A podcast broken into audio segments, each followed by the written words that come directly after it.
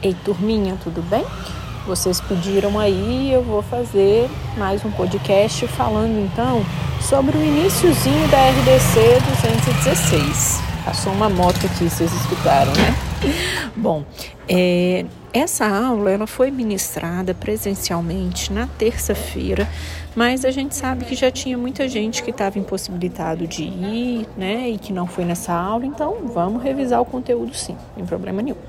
Bom, então a RDC 216 é um documento da Anvisa que regula as boas práticas para serviços de alimentação no Brasil inteiro.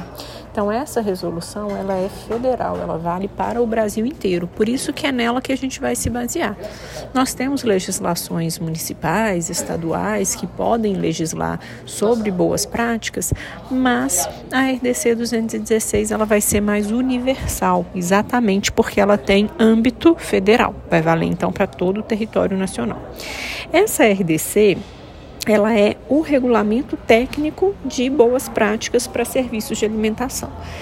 Então, boas práticas são todas as ações que a gente realiza no alimento com o objetivo de garantir a qualidade higiênico-sanitária dele. E os serviços de alimentação são todos aqueles que manipulam de alguma forma o alimento. Pode ser fracionar, pode ser armazenar, expor à venda, transportar, enfim, os serviços de alimentação são aqueles que, é, que manipulam o alimento. E aí a gente vai ter como exemplo uh, os, os restaurantes, cantinas, bares, lanchonetes e até esses novos segmentos aí que a gente tem, bolerias, pão de queijarias, creperias, taquerias, enfim, a gente tem uma infinidade de estabelecimentos aí. Bom, a RDC 216, ela fala para gente, ela traz logo no início uma série de definições que são muito importantes se a gente tem em mente, exatamente para poder é, para que a gente entenda mesmo o que, que vem a seguir. Então, entre essas definições, a gente tem aí logo é, no comecinho, a gente tem a definição de alimentos preparados. Porque é importante a gente ter em mente que os alimentos preparados não são apenas aqueles cozidos ou aqueles que passaram por algum processo de cocção.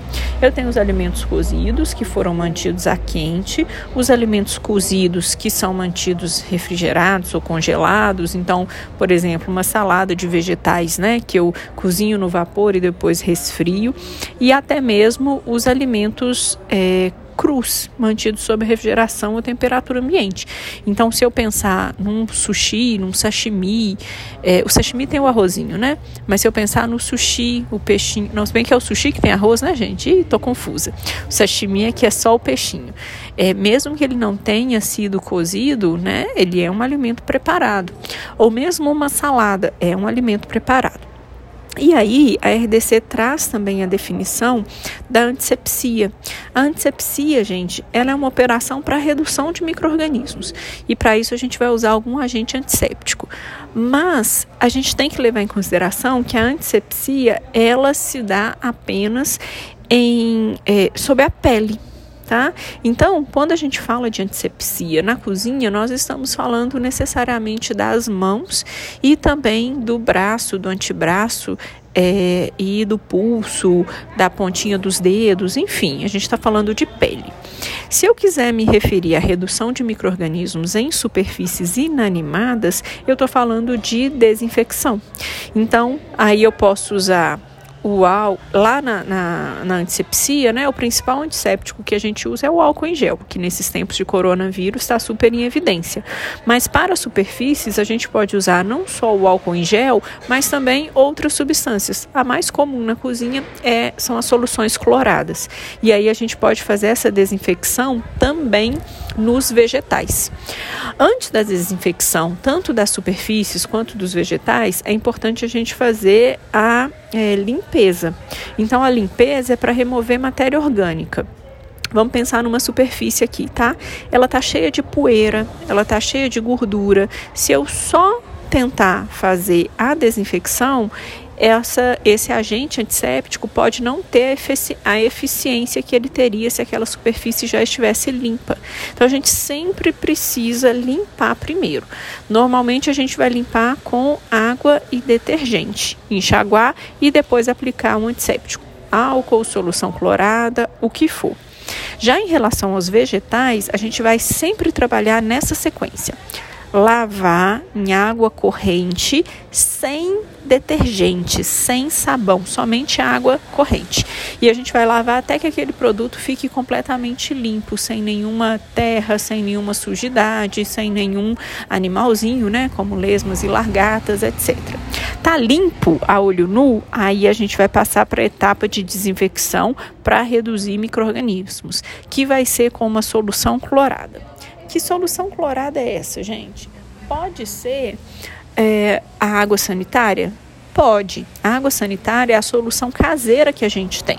Então, você pode sim recomendar para o seu paciente, por exemplo, né, o nutricionista pode recomendar para o paciente que ele faça a desinfecção das verduras em casa. Pode, ótimo, sem problemas, com água sanitária. O que, que, é preciso observar? No rótulo, se existe ali a informação de que aquela água sanitária é usada, pode ser usada para desinfecção de vegetais. Porque existem algumas que têm. É, que têm a, é, é, fragrância e aí não vai ser bacana. A maioria das águas sanitárias do, do vidro verde são adequadas para é, desinfecção dos vegetais, mas é sempre importante observar o rótulo qual que é a concentração que a gente vai usar uma colher de sopa para um litro de água durante 10 a 15 minutos e depois vai enxaguar. Mas eu sempre reforço a importância de observar as informações no rótulo. Essa informação, uma colher de sopa para um litro de água, está no rótulo.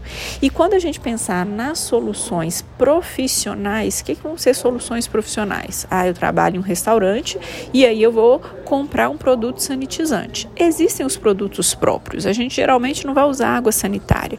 Normalmente são produtos em pós ou partilha, par, é, pastilhas, desculpa, produtos em pó ou pastilhas. E aí eles vão ter a sua unidade de medida também qual vai ser a solução, né? Qual vai ser a, a, dissolução, a concentração? Leia no rótulo.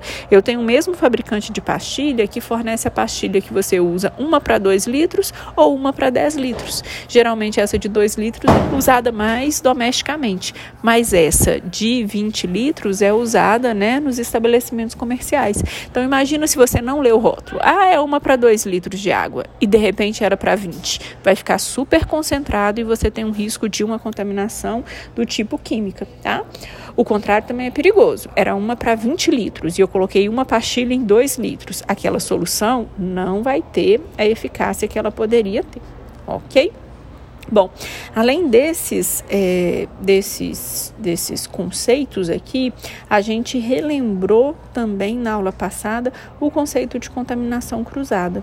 Então, o conceito de contaminação cruzada é quando a gente leva uma contaminação de um ambiente que não estava contaminado para outro que estava. Essa contaminação, gente, pode ser tanto de origem física, quanto química, quanto biológica. Vou relembrar esses três conceitos daqui a pouquinho, mas só pensem comigo. Estou trabalhando com frango. O frango tem risco de ter contaminação por salmonela, que vocês já sabem. Se eu estou ali trabalhando com esse frango imediatamente, sem lavar as mãos, sem tomar nenhum cuidado, vou trabalhar com a salada, eu corro o risco de levar essa contaminação do frango para a salada, de um ambiente já contaminado para outro não contaminado. Então, essa é a definição de contaminação cruzada. Ou então, se eu reaproveito uma embalagem, por exemplo, uma embalagem de produto de limpeza para colocar alimento, eu posso levar uma uma contaminação química de, de uma embalagem de produto químico que estava então contaminada para o alimento que não estava contaminado ok? Só para relembrar esses três conceitos: contaminante biológico são os microrganismos e suas toxinas, contaminantes químicos são os produtos químicos que podem contaminar os alimentos. E contaminantes biológicos são os microorganismos, eu já tinha falado, né? é, físicos que estava faltando. É, contaminantes físicos são corpos estranhos que não deveriam estar no alimento. Exemplos mais clássicos: a pedra do feijão, o fio de cabelo, uma lesminha na, na salada.